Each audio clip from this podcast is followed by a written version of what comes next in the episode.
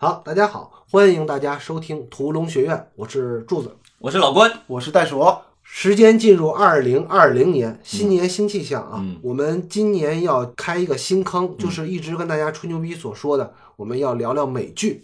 我们现在的计划是这样的，嗯。我们先从美剧比较经典的《绝命毒师》开始。对，从《绝命毒师》开始啊，然后先跟大家聊聊《绝命毒师》的试播集，嗯，然后呢，接下来我们会跟大家聊一聊《致命女人》，也是嗯二零一九年非常流行的吧、嗯一部美剧。高评分的美剧，然后再接下来要录什么呢？其实我们还是有争议的。嗯嗯，嗯，那个大家就是静观其变，嗯好吧？二零二零还很漫长，我们慢慢聊。好，大家新年快乐！新年快乐！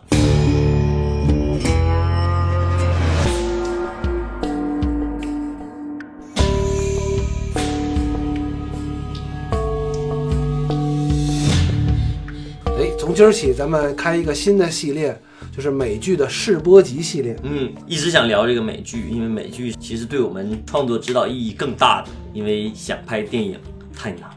拍电视剧也不容易，电视剧也。不容易。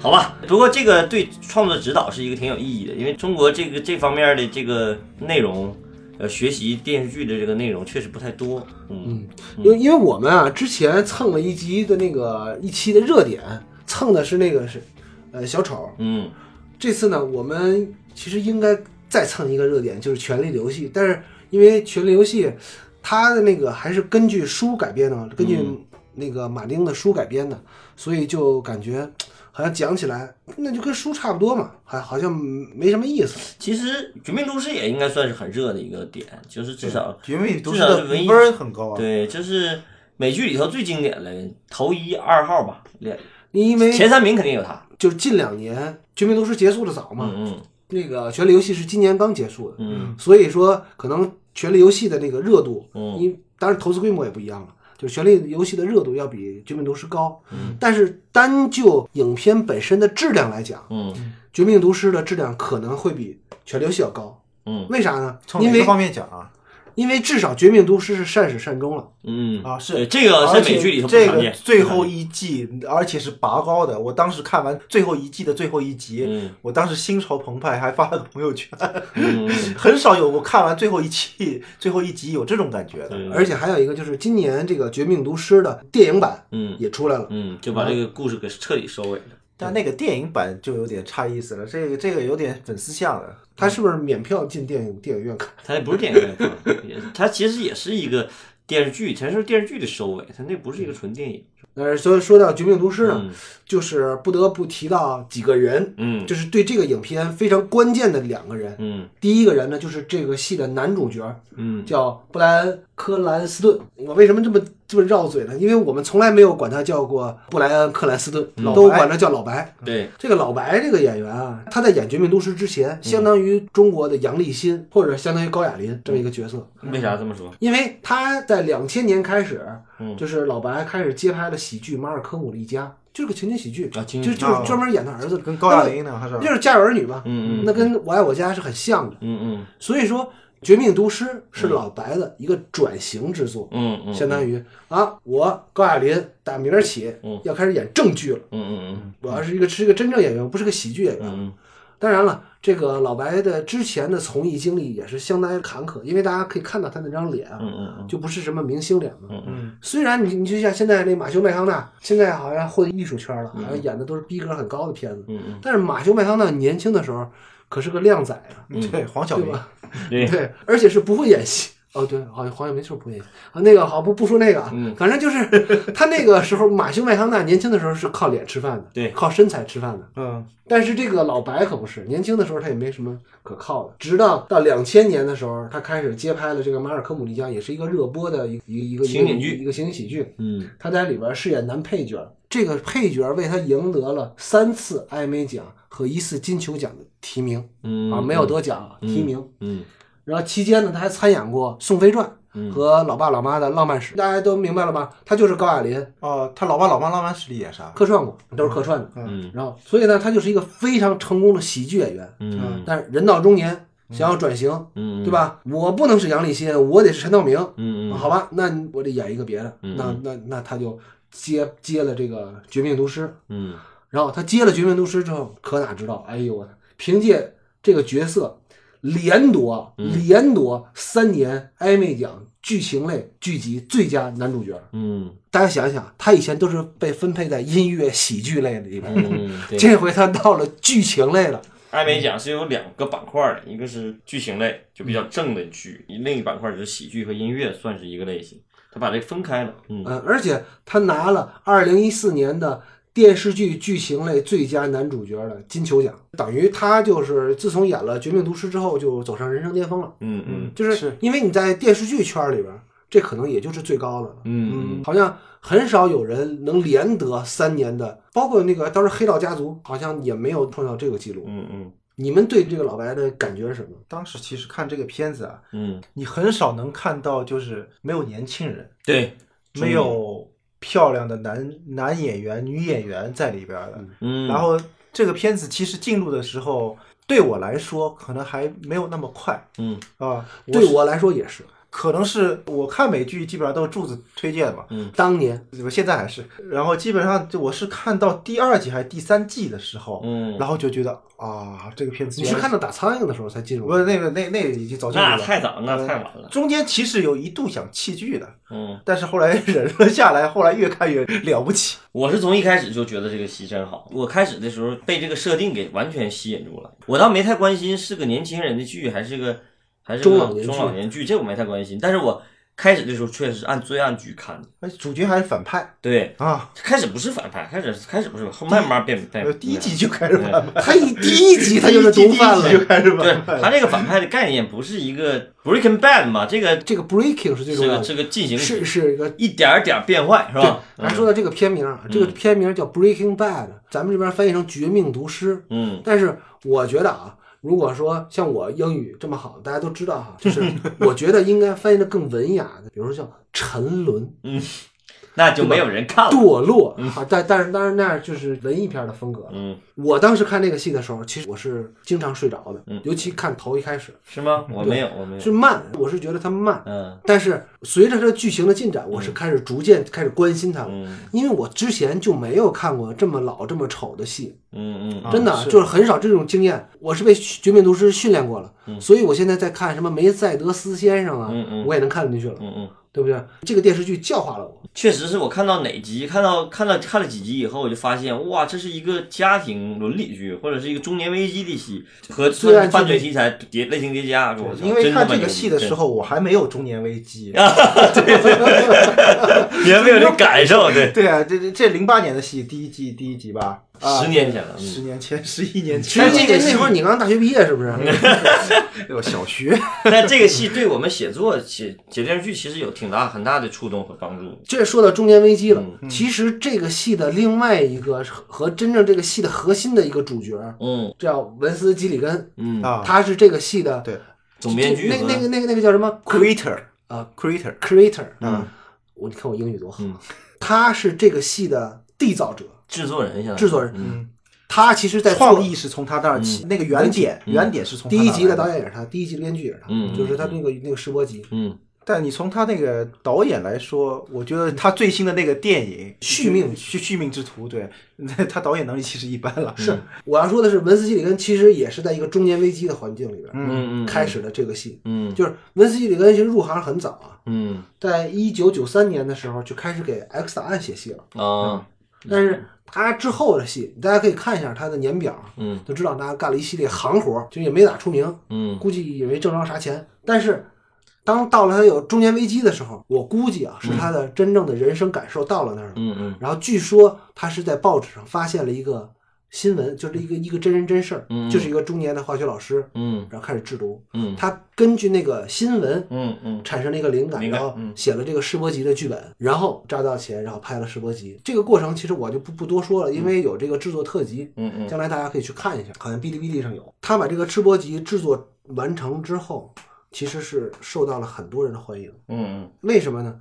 是因为大家之前都不看好这个戏，就像我刚才说的似的，你很少会看到一个戏是在那个年代啊，在十年前会看到一个戏是以中年男人，而且长得很磕碜的嗯。嗯。中年男人为主角的戏，但是我听说这个戏真正火是从第二季开始火，对，所以它的第一季只有哈七集还是八集，就很短。对，很短嗯，第一季对吧就七，就是那个试播集出来的时候，大家都觉得，哎我操，这个试播集真的很好，嗯嗯，就是起码是个非常完整、非常工整的一个故事。嗯嗯甚至有人说，你再多拍十分钟都可以胜着那个圣丹尼斯电影节去。嗯啊，就是大家大家对他那个试播集评价很高。嗯就即使是那样，这些大制片公司还是有担心的。他因为他的类型跟之前看到的情节没有那么强，不是哐哐一顿打，嗯然后还是个中年危机的戏，还是一个家庭伦理的戏，而且不是帅哥靓女的戏，而且选在新墨西哥州啊大戈壁里，啊对吧？视觉城视觉又没有那么那么好，嗯所以说大家可能当时都对这个戏没有什么信心，嗯嗯甚至第一季播完了之后，大家好像信心也不是很足。嗯嗯嗯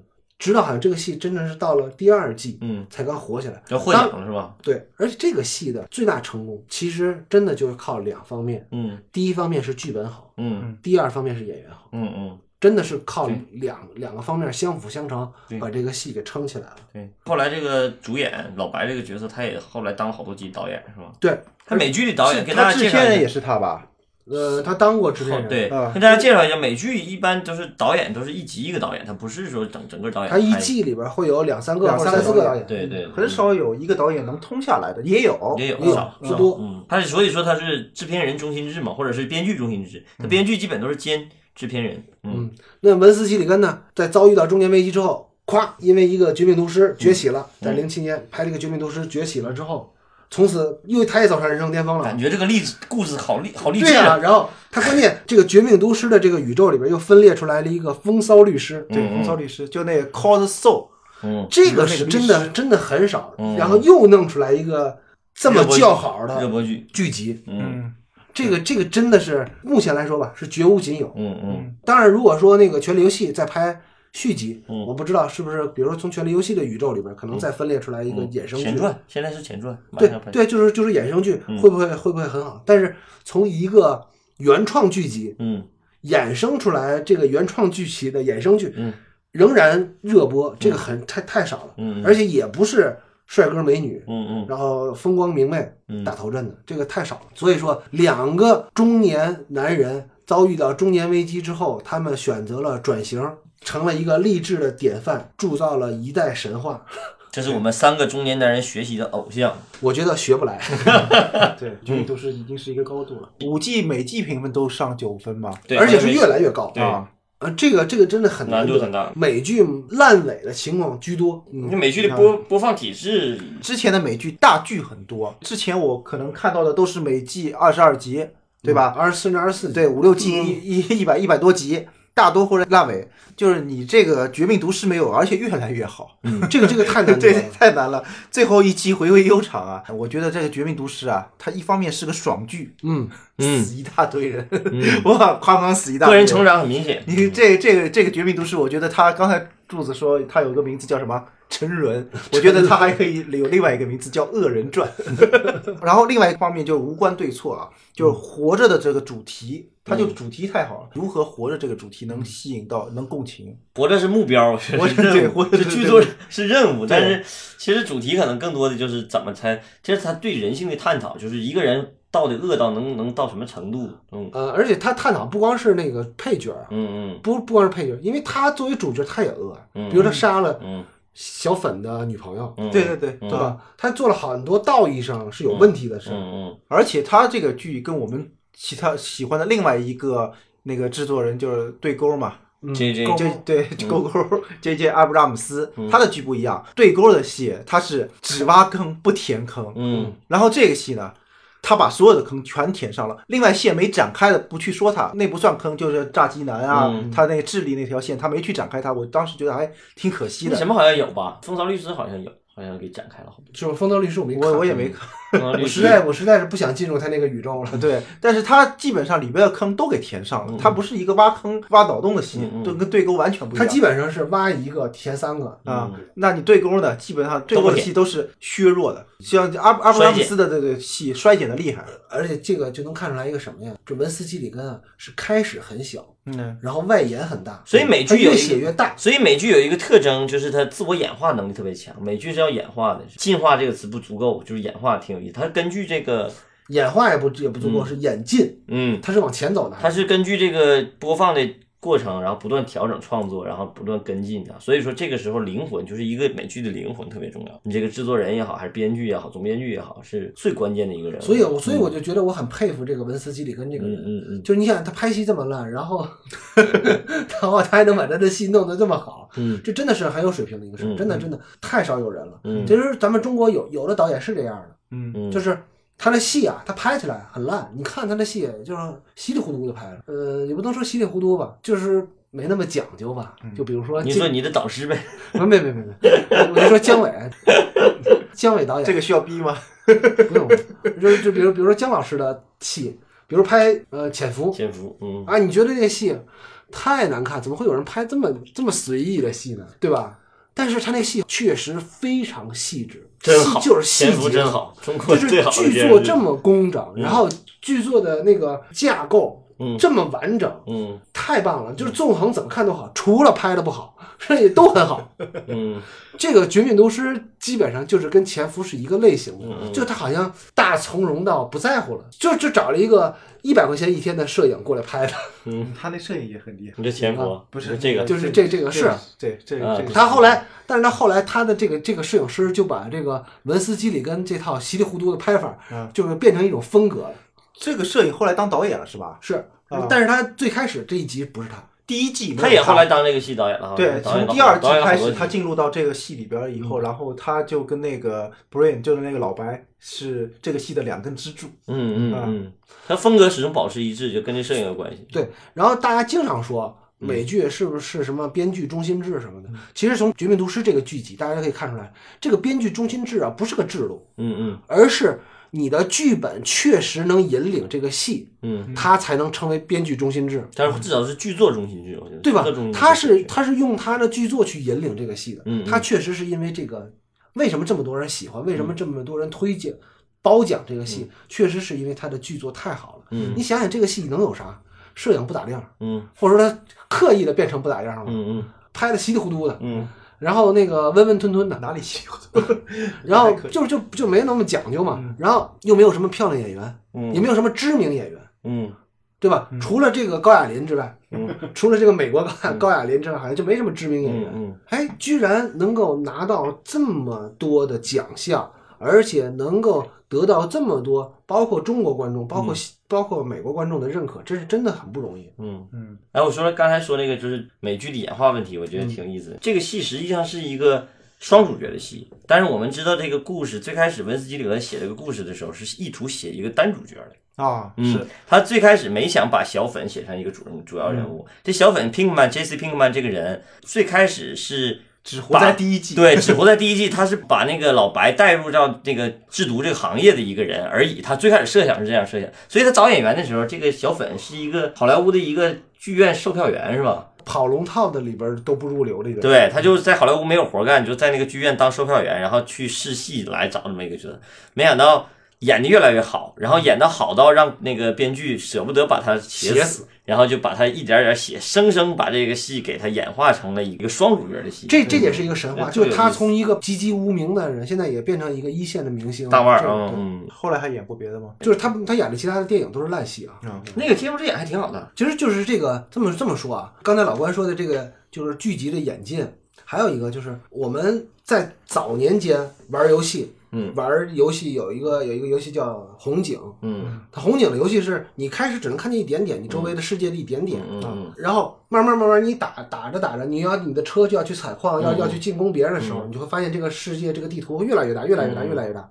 其实这个《绝命毒师》就是它原来只是一个家庭，嗯或者学校，就是一个很小的社区范围之内。嗯但这个戏在慢慢慢慢的自己生发，对，在演进。这个老白要从一个制毒者变成一个毒贩，然后再从毒贩变成毒枭，然后甚至甚至称霸称霸宇宙嘛。嗯 然后他会这个地图就是在慢慢过扩大。这个也是一个演进的过程。刚才其实袋鼠提到了，就是文斯基里跟跟那个勾勾拉姆斯嗯对勾比较。嗯那对勾其实是他一开始就会写一个很大的世界观，嗯嗯。然后直到他把这个宇宙写的越大越大，给胀破了，收不住他收不住了，嗯嗯，对吧？你你想想，你想想那个《迷失》的第六季在说什么？对。我觉得他们都不知道他们自己在说什么，对。他们在说什么三大教合一的问题，对对对这什么玩意儿？那是在迷失中间有一段演化的其实是非常好，就是每个人的个人的故事，嗯。然后一睁眼，然后在那个迷迷失有很多创新，对嗯，迷迷失就是典型的一个一开始就设定了一个很大的宇宙，然后他再慢慢的把这些宇宙补齐。嗯但是这个《绝命毒师》就特别像啥呢？嗯现在现在特别流行的一句台词，就是游戏里边的台词，叫“开局一个人一条狗嗯嗯，”，然后就开始了。对对，然后就会这个从一个那个新墨西哥州的一个小镇子，然后慢慢慢慢升华成墨西哥，然后嗯整个美洲，嗯然后就是变成一个大网络了。嗯，然后甚至他还能在他的宇宙里边再衍生出来一个一个风骚律师，嗯嗯。这个过瘾的感觉是是怎么说呢？是养成类的。所以这个演化机制，这个养成机制就决定了他的创作者是呃一定是个集体，尤其是剧作，嗯不可能是一个人来写的整个这个故事，把整个这它是一个团队。就美剧的那种写法是典型的团队合作式的写法，基本上有可能就是两个人写一集，或者是一个人写一集，基本上，而且各写各地，而且还不跑偏，这个特别难，这个是必须得有一个核心总编剧总编剧对总编剧去引而领这个。不光是核心的问题，而且他的那个集体创作制，就美剧的集体创作制，可能跟中国的集体创作制还不一样。嗯嗯中国的集体创作制也是有一个总编剧，嗯但他底下带了一帮枪手，嗯，就是差很远。对它相当于什么呢？一个国家队的队员带了一帮 U 十二的小孩儿对，踢球，去踢球，嗯对吧？你就一个核心队员，你这个核心队员再牛逼，你哪怕是梅西，你带一群十二岁的小孩儿踢，你还是踢不赢比赛。对对对，但是美剧好像不是，美剧它更倾向于什么呢？就是一群呃高手，不是高手，他们就像一群职业球员，嗯嗯，就是标准意义上的职业球员。职业编剧，哎，他们水平都差不多，没有人是突出的，没有人是巨星，没有人是梅西、C 罗，嗯但是是一群非常合格的嗯。编剧，嗯。然后再跟中国的剧剧本比，你就能比出差距来了，嗯。对不对？啊，你一个 C 罗或者梅西带着一群十二岁的孩子跟一群职业球员踢，那肯定踢不赢的。更何况中国也没有 C 罗啊，更何况咱们的那个 C 罗可能也就是一个中超联赛的那个那个人，对不对？高下立见，嗯。对吧？所以说，可能要是要改变咱们的剧作环境，嗯。或者说剧作剧作的质量，嗯。可能要从这个合作机制上再想想别的新的办法。嗯。不是不可以有年轻人，嗯。就是比例问题嘛。嗯你少带几个那个 U 十二的人，你多带几个 U 十八的，或者是 U 十多带几个规划球员 对。还有一个关于世博这个概念，其实不是光是美剧有，就是咱们中国最开始电视剧也《西游记》就有世博集，对对对，西游记挺有意思，可以讲讲《西游记》世博集。没看过，他说是那就乌鸡国那集拍的是世博集，而且拍了十几分钟。对，然后而且他他没没没播，，它它没播其实为了为了试片，但他确实是在电视台播出了，播完了以后没啊用，是吗？播播出了，播出以后那个包括化妆啊什么都改了。哦，他那个播完以后，大家反馈说猪八戒什么的有点吓人，有点害怕。然后还有那个孙悟空演的可能也不是那么好准确。啊，对。然后后来又做了个调整，然后又重新哇停了，那个就是举国体制拍一个电视剧那会儿才可能做到。好，来，那我们就开始吧。开开始拉片吧，好吧？那就先说一下这个本片主要讲了一个什么故事啊？《绝命毒师》主要讲了一个高中化学老师，呃，在自己五十岁生日的时候，得知自己得了肺癌了，生命即将走向尽头。而这个时候，他家里还有一个什么呢？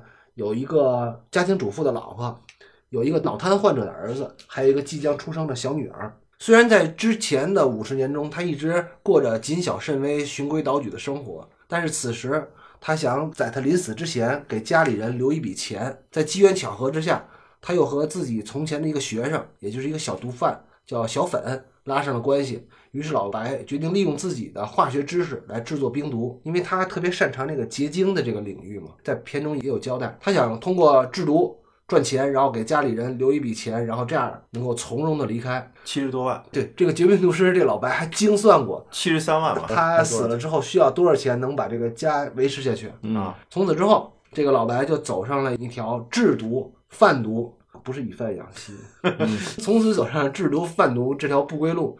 而且他从一个制毒者演变成了一个毒贩，最后成为一个毒枭的坎坷之路。柱子刚才捣鼓了一下这个故事梗概，整部戏的故事梗概就看出来这个试播集的权重了。所谓的试播集也好，引导集也好，它一般每句第一句话就是前提，相当于你们这个做试播集是做什么？在我看来，试播集有几大功能，第一大功能就是你写的是个什么人，嗯，然后让观众认识你这个人物；第二个就是你的世界是个什么样的世界，一个世界观，嗯，然后第三个就是强大的吸引力。你看刚才柱子念这么多，基本上就是第一集内容。前半部分都是第一集。对，然后剩下的那几句话怎么成为什么毒枭啊什么，那都是观众的想象。剩下的从第二集开始就是把观众想象拍出来，第一集都是把这个强设定给拍出来。其实这个难度难就难在这儿了。中国戏就没有世博集这种概念的戏，就很少在第一集做强设定。对，因为你有一个感觉啊，就是美剧是第一集是第一幕，啊，然后剩下的无论的第二幕 对，无论多少集都是漫长的第二幕，对对对对永远等不到头的第三幕。对，然后第三幕基本就是烂尾的第三幕，或者是拍不了的第三幕。这部戏的第三部可没有烂尾，不烂尾的戏太少了，炸弹追凶也没有烂尾。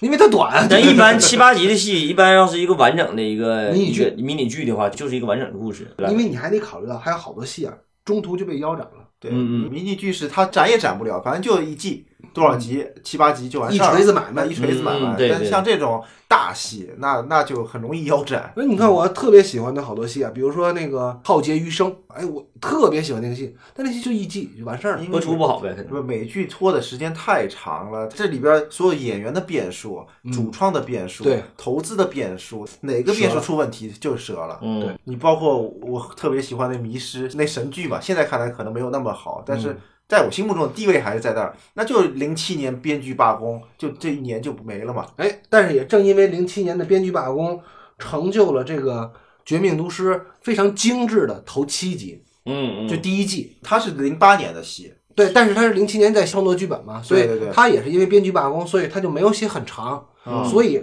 他就把这个时间都花在了 就就是就。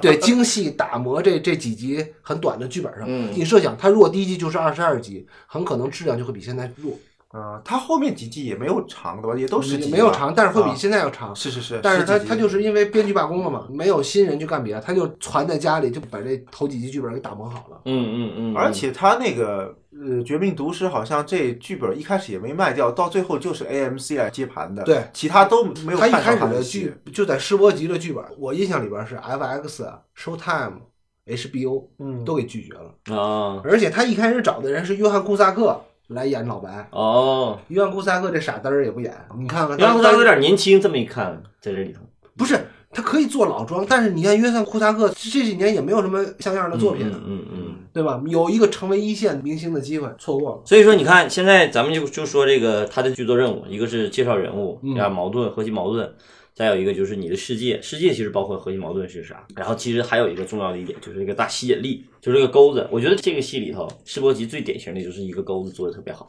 你先说一下什么是钩子？其实所谓的钩子，就是希德菲尔德说的，其实挺挺准的，就是打破平衡，嗯就是一个人的生活的平衡态。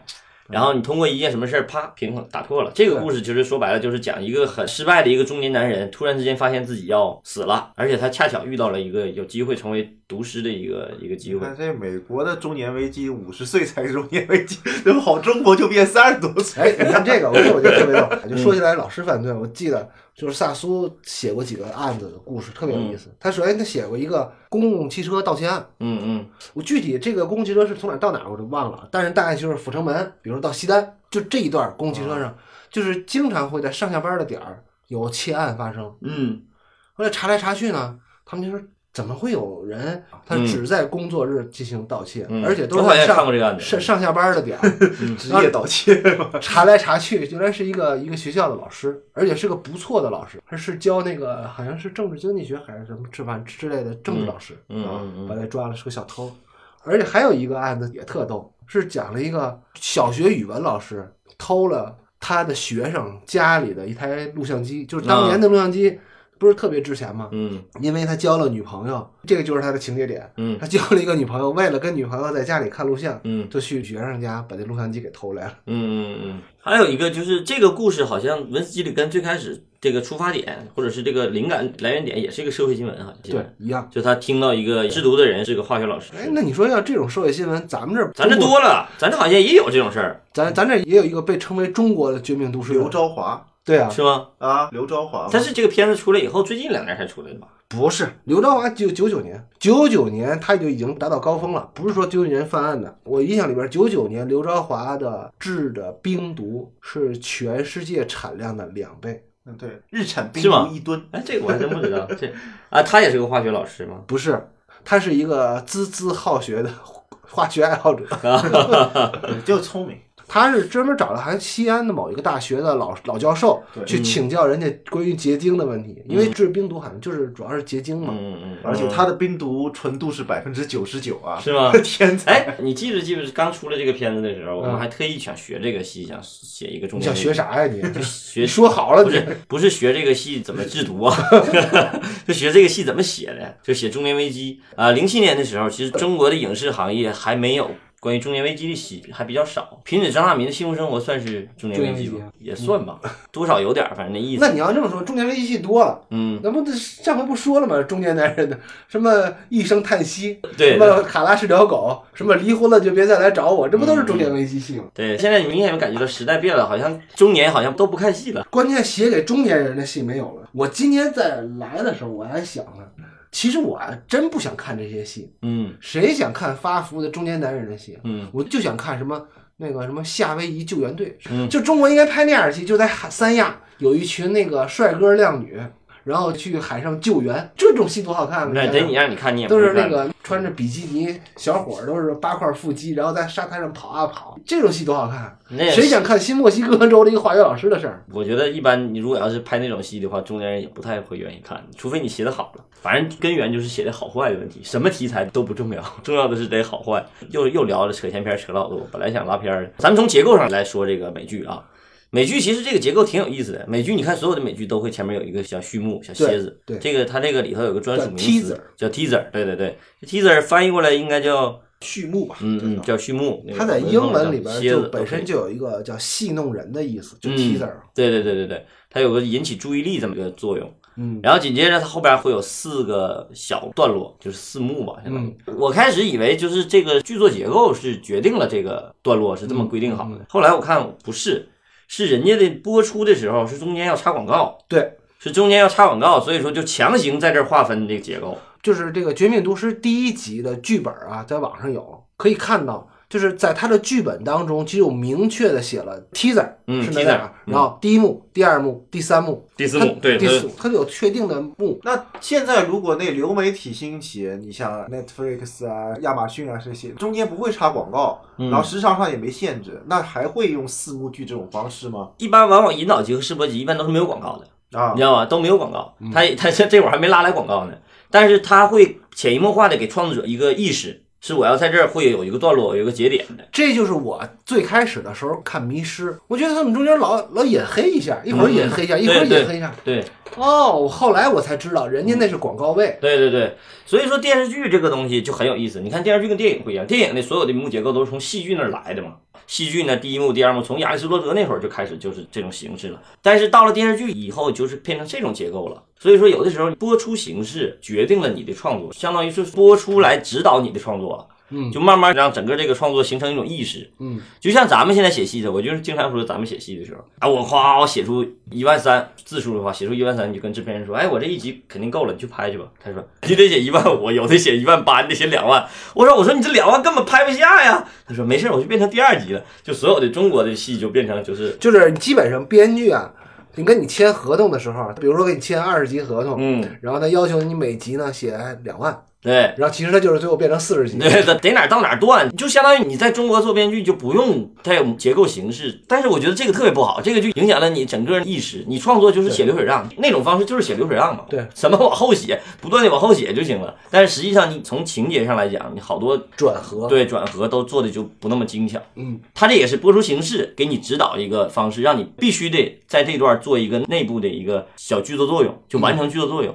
他这里头其实做的挺好的。咱们一会儿往后讲的时候会讲到每一幕具体他做了什么工作啊。嗯咱们就先说第一幕这个 teaser 吧，先说这个、这个小半幕吧，小蝎子他怎么做就是？这个片头啊，我觉得是我看过影片里边这片头非常好的一个。嗯虽然在开场啊就觉得很奇怪？嗯嗯开场就是先是一组新墨西哥州典型的地貌的一个景观，三三四个空镜，嗯看似拍的很随意，其实也挺随意其实挺随意。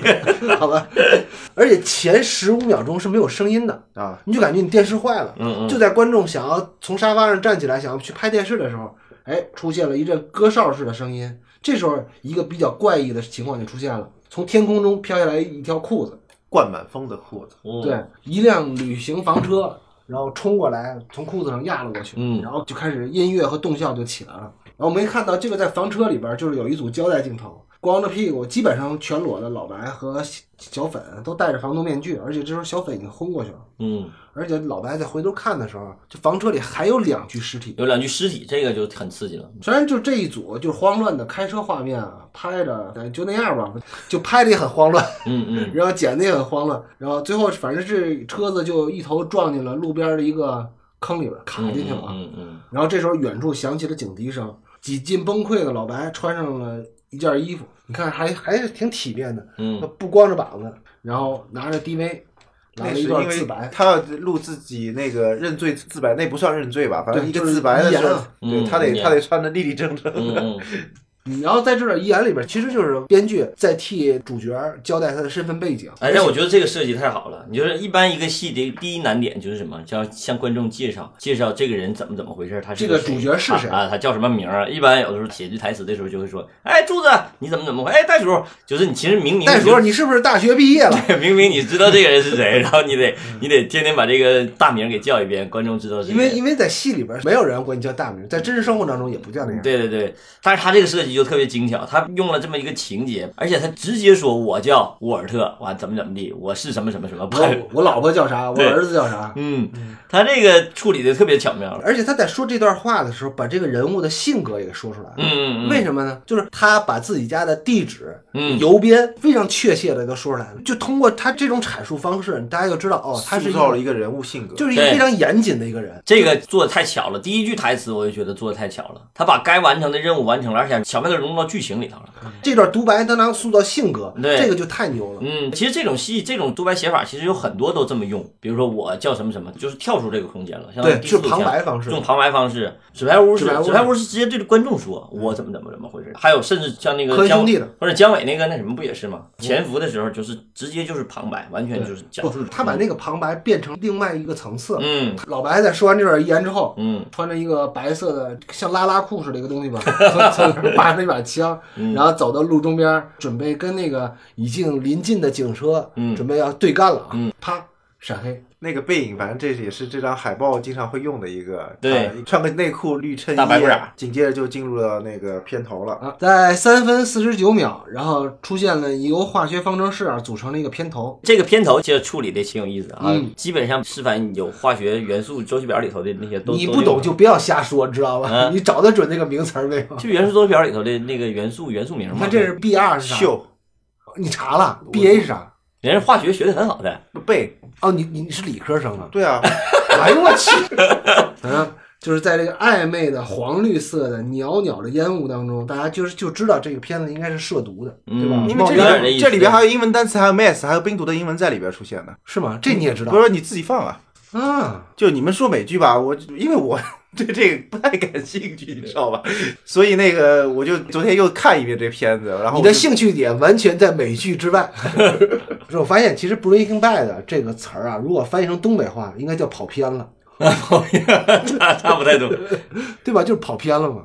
这片头做的多简单，但是意思对了。哎，你说为什么中国戏的片头都是那样的？但是它会很长，会很慢，把全剧当中最情绪最激烈的镜头都剪进去，有嗯爆炸呀，然后声嘶力竭的哭喊的摇着啊，你原来是我的亲妹妹这从妹。哪学来的呢？片花的剪法，人美国片头是一门叫他们的艺术，但是在中国变成片花了，变成你拿给制片人看的那个东西，其实是应该给那个商人去看，就那个还有还有一个收片的收片的人还有一个就是你片头曲啊，你得够那个长度啊。就咱小时候，嗯好多的耳熟能详的音乐都是从电视剧来的。对，都是大河向东流，对然后你得够那两三分钟，那够两三分钟，你不可能就做这么一个特效的一个片头吧？你就必须把片子里精华部分全部剪在那个片头里边。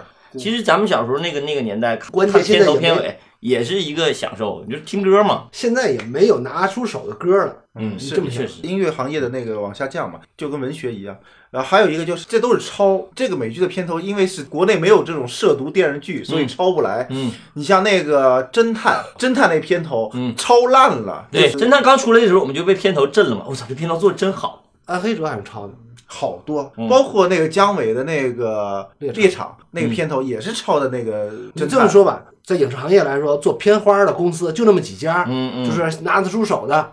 嗯那他们的模板是从哪儿来的呢？因为他们每天不断的接活，不断的接活。嗯你一个公司，你让他们天天去想创意嘛，嗯也没有那么多时间，对，也没有那么多精力，嗯。也没有那么多钱。说实话但中国有一个片头让我印象很深刻，河神。啊河神的片头让我印象挺深估，计也是抄来的。是吗？我我咱可以我不知道找一找啊，我不知道可以找一。找但那个确实还不错，做的还有点意思。我我印象最深的是那个幺二幺枪案，就董雷那枪案那个、嗯嗯嗯嗯陕西那个秦腔啊，嗯嗯第一句话就是出事儿了，枪响了，那个片头给我印象特别深。嗯嗯嗯你就要说回就片头设计跟海报那一块就很像，海报就像黄海远原来远山、嗯黄海那些海报是嗯反正我目前能目力所及能看到最好的，嗯，是真好。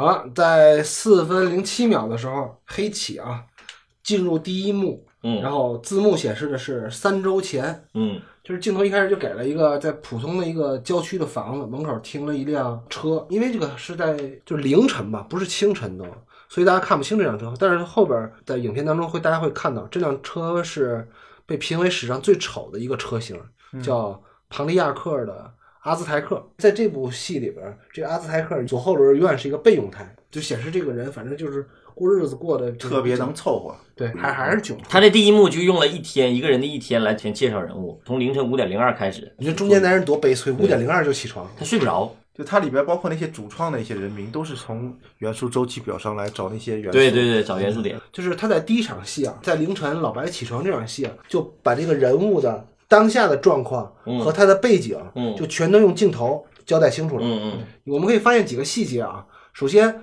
老白起床之后到了婴儿房里边，在锻炼身体，就踩着一个特别简单的一个踏步器吧。然后，但是在这婴儿房里呢，我们可以看到这个墙上还贴着就是要为这个墙刷墙的颜色的色板、色嗯卡，而且有好多就是婴儿用品，别人送的。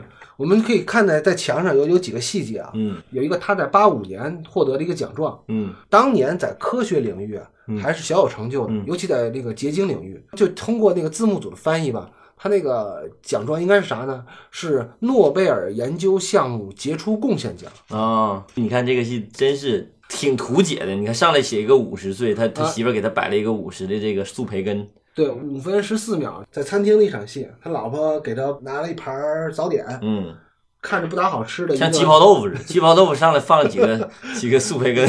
不是素培根，真是太哎呀，就豆皮儿呗，嗯就是做成培根样的豆皮儿。就我觉得这个东西啊，它不是为了表现他们家的窘迫，嗯一个是生日，一个是他媳妇儿对健康的关注。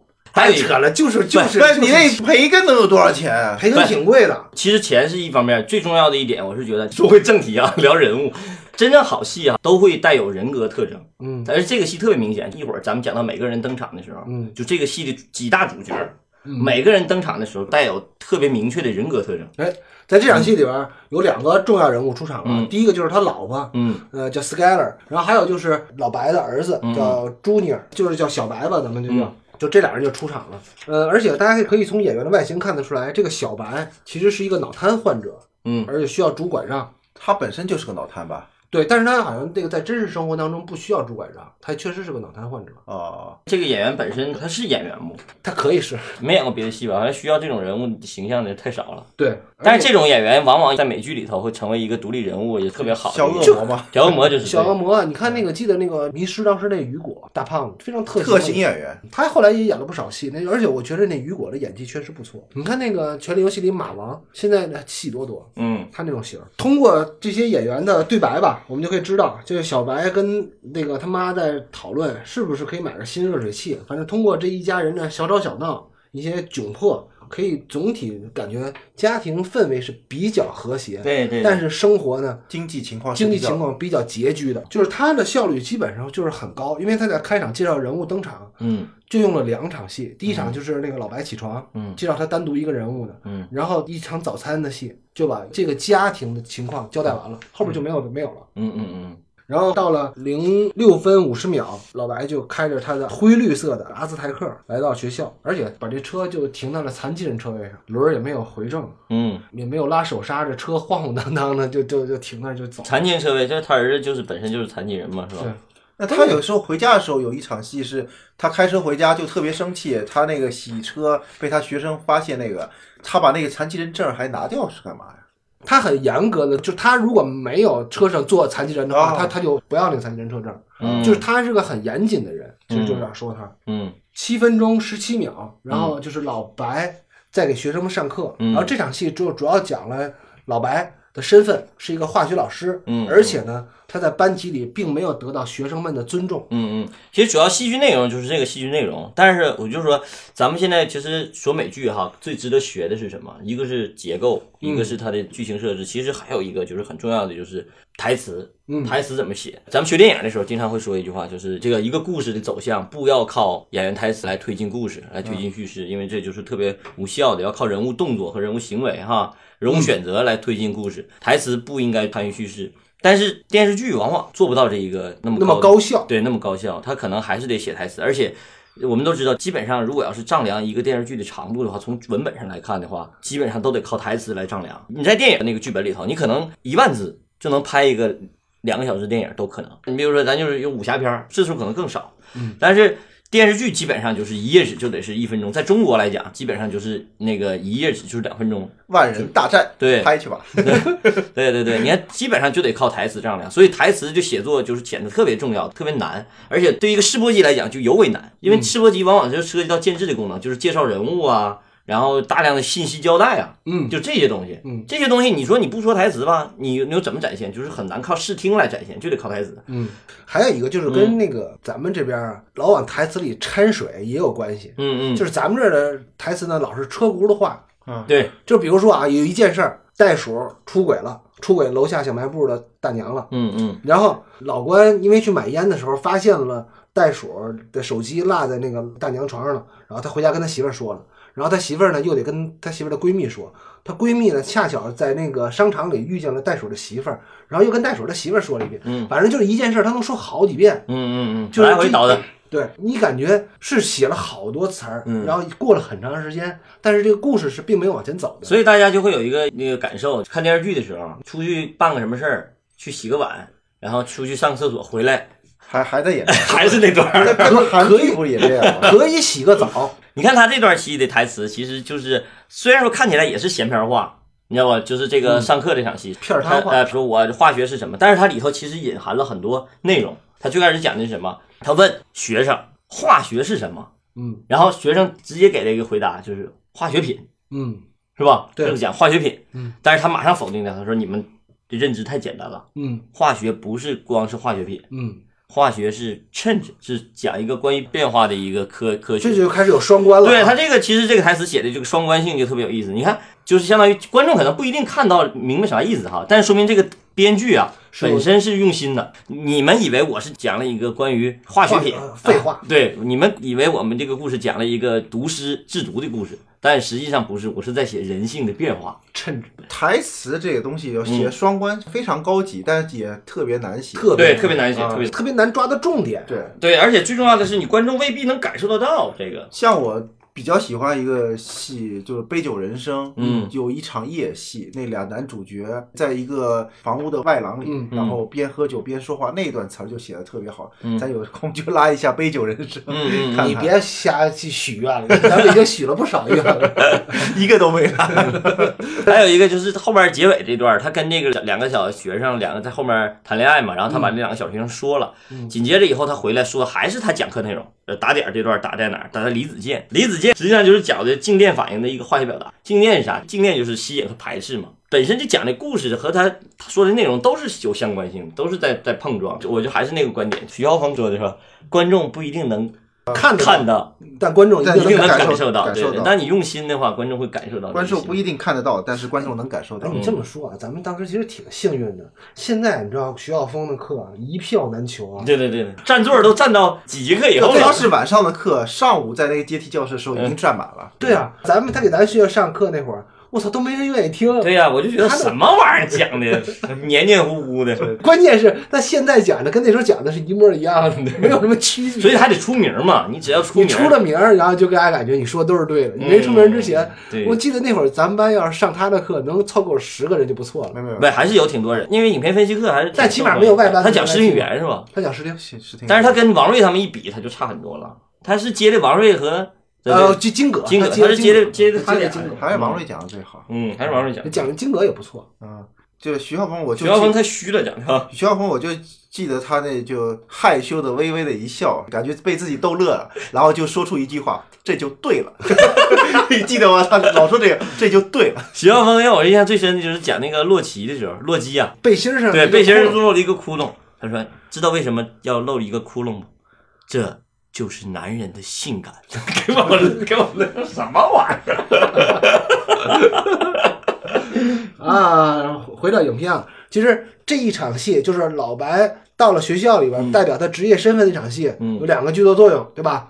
甚至三个吧。嗯第一个剧作作用就是说，老白的职业到底是什么？嗯是一个化学老师，嗯高中化学老师。嗯第二个作用呢，是他并不受这些学生的待见，不是一个呃非常人缘非常好的老师。嗯。他可能在的那个学校不是一个很好的高中，对，嗯。就可能就可能是咱们这儿的那个，就像袋鼠那会儿上的学校差不多那种很很烂的一个学校。再有一个呢，就是他要埋一个伏笔，就是他后边被这两个学生羞辱一下。嗯。啊。这个他一共在这场戏里非常高效的就做了三个作用，然后紧接着有一个单镜头的一场戏，就是八分五十八秒，老白自己在办公室里头吃午餐。嗯其实我觉得这场戏呢非常短啊，就一个镜头，就几秒钟的时间。我觉得这场戏也能说明两个问题。第一个问题就是老白人缘儿可能比较一般，对，没有什么朋友。他如果有朋友的话，会被别的老师叫去一块儿吃中午饭他他要说关系。嗯嗯。第二个呢，我觉得啊可能是经济相对比较拮据，是自己家在家带饭带便当。嗯带饭去吃，所以呢，就哪怕他一个镜头，他也是有构思的。嗯五十岁的生日的中午，自己一个人在办公室吃着嗯早上带的素培根。到了九分零六秒，场景来到这个洗车店啊，这个就是讲了老白的一份兼职。嗯，对老，白不单是要在庙堂里边当老师，嗯还要在一个洗车店打工干收银员。嗯，但是这个老板呢，这应该应该是一个像什么巴基斯坦啊、什么印度的老板，还欺负他，老说人手不足，还让他去干洗车工的工作。嗯嗯嗯，他本来是个收银的，对，收银是他的底线，然后一到洗车，他的尊严被踩踏在地上了，他嗯他自己也是接受不了。而且马上就接回来了，接回来就是那个他在课上训斥的那俩学生出现在这个洗洗车店里边，嗯而且是辆跑车，是一辆雪佛兰的高端，是吗？呃，科科尔维特。我靠嗯，那车是雪佛兰的一辆高端的科尔维特。上回我一朋友在美国租车租的这个我操车，是吗？嗯，科尔维特，哎那你说开这么好的车的人，干嘛上那么烂的学校？其实我觉得还是这要他要开成这样车，就基本上应该上是因为他们那个地方没有什么好学校。校 新墨西哥州哈，咱都不太了解，你看找的女朋友也这么难看，挑不出人来。对，还是世博级预算紧。然后到了十分二十二秒，老白开车回家，这这段戏我觉得特别好。嗯老白开车回家的时候，他在这一路上在干啥呢？也没听收音机，也没打电话，嗯然后就一直在跟那个汽车副驾上的那个那个抽屉在那较劲呢。嗯这个抽屉怎么也关也关不上。嗯这场戏我觉得好就好玩在哪儿呢？就是说，咱们你记得咱们聊小丑的时候嗯嗯说，一个人的心情不好，嗯会要给他单独设计一场戏嗯嗯来表现他心情不好。小丑就是什么呢？踢垃圾桶去。我嗯我去你妈的！去你妈的！去你妈的！踢半天垃圾桶，嗯然后代表哎，我好郁闷，我好郁闷，好生气，嗯好生气。嗯但中年男人的痛苦就在于他有苦或者有气没处撒，或者有苦说不出。说不出是什么呢？因为你在一边开车，然后这抽屉关不上，你在跟抽屉较劲的时候，你必须是一边开车一边去关这抽屉。嗯嗯你很难说我把车停下来专门去踹抽屉两下，不能那样。你必须一边开车一边关着抽屉。嗯他还是在慌乱当中，嗯要发泄自己的情绪，嗯而且又把他那种就是无奈、嗯还在开着车呢，嗯嗯那种无奈，那种妈的喝口凉水都塞牙的那那种感觉都给体现出来了。所以这场戏设计的特别巧妙。你像这种戏，就是典型的冗余信息的戏。你就杜兴春说那句话，你记住不？真正的高手玩的是冗余信息。对这种戏为什么叫冗余信息呢？这种戏你要是讲故事的时候，你给任何人做故事梗概，做写不进去，对你写故事梗概或者写分场的时候，你这种戏是不会讲出来的。而且不是金句儿的台词。对对，而且你你看戏的时候，你也可以忽略掉，但是你真正认认真真的去品味这个，你就会觉得这种戏在这个里头就会显得特别重要，格外有意思。咱们要拉这个片子之前，我特意在网上查了一下，就是好多论坛里边，嗯，很多人都看不进去这个戏。这个我非常理解，因为我当初也没有怎么看进去，嗯但是我是后来回过头来在研究的时候，我发现这个戏写的真好，嗯尤其细节写的特别好，嗯而且还有一个呢是，曾经沧海之后，你可能才会觉得这个戏的好在哪儿。嗯。这个戏确实，但我第一次就看进去了这个戏本。但我我我我因为你喜欢，我喜欢看慢悠悠，因为你的沧海来的比较早，嗯，我喜欢我喜欢慢悠悠的戏。你现在是桑田，我当时看的时候，我是第一季我看完以后，因为短嘛，第二季还是第三季的时候，我看到中间的时候，我就觉得拖拖拉拉太拖了，因为我气的美剧太多了，基本上美剧我都看不下去。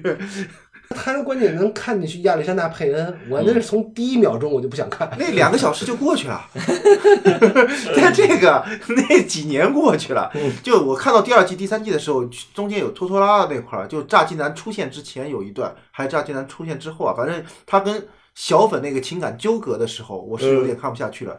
但是后来又觉得，哇，这这戏越写越好，越写越好，因为我进入他的人物了。嗯嗯好吧，就是到了老白开车回家，然后跟抽屉、跟汽车抽屉较劲这一段，这一上是一个段落。这个段落呢，基本上就是对老白这个主人公的描摹。嗯，五十岁，呃，有个怀孕的老婆，然后还有个 脑瘫的儿子还是个普通的老师，被学生们嘲笑。嗯，呃，做个兼职了，还被老板欺负，然后被自己的学生、那个再次嘲笑。再次嘲笑。嗯就是整个就是你想象有多苦逼，就有多苦逼的一个中年男人。嗯但是你到这儿为止，你还是没有听见老白的抱怨或者叹息，他就是让他在这种窒息的氛围当中给压抑出来。这也能显示老白，你前面能有多能忍耐，你后面就有多强大。嗯，而且就是后边儿那些金钱的，就马上接下来这场戏就是金钱的刺激对他有多大，嗯，因为他知道他能够通过经济上的改变，能改变很多东西，嗯甚至能改变一切。好，在开场阶段，我们说了好多，就是关于这个戏的幕后的东西，还有嗯我们对这个美剧的呃整体的一个感受。嗯呃，戏的部分呢说的比较少。嗯，在下一集当中就要进一场大戏，嗯就是老白过生日这场戏。嗯他的人生转折点也是从过生日这场戏开始的。嗯啊，这一场戏也非常重要，就是在整个节奏上也非常重要。嗯，对吧？好，既然这么重要，那么大家一定要按时收听。好，拜拜。拜 拜拜。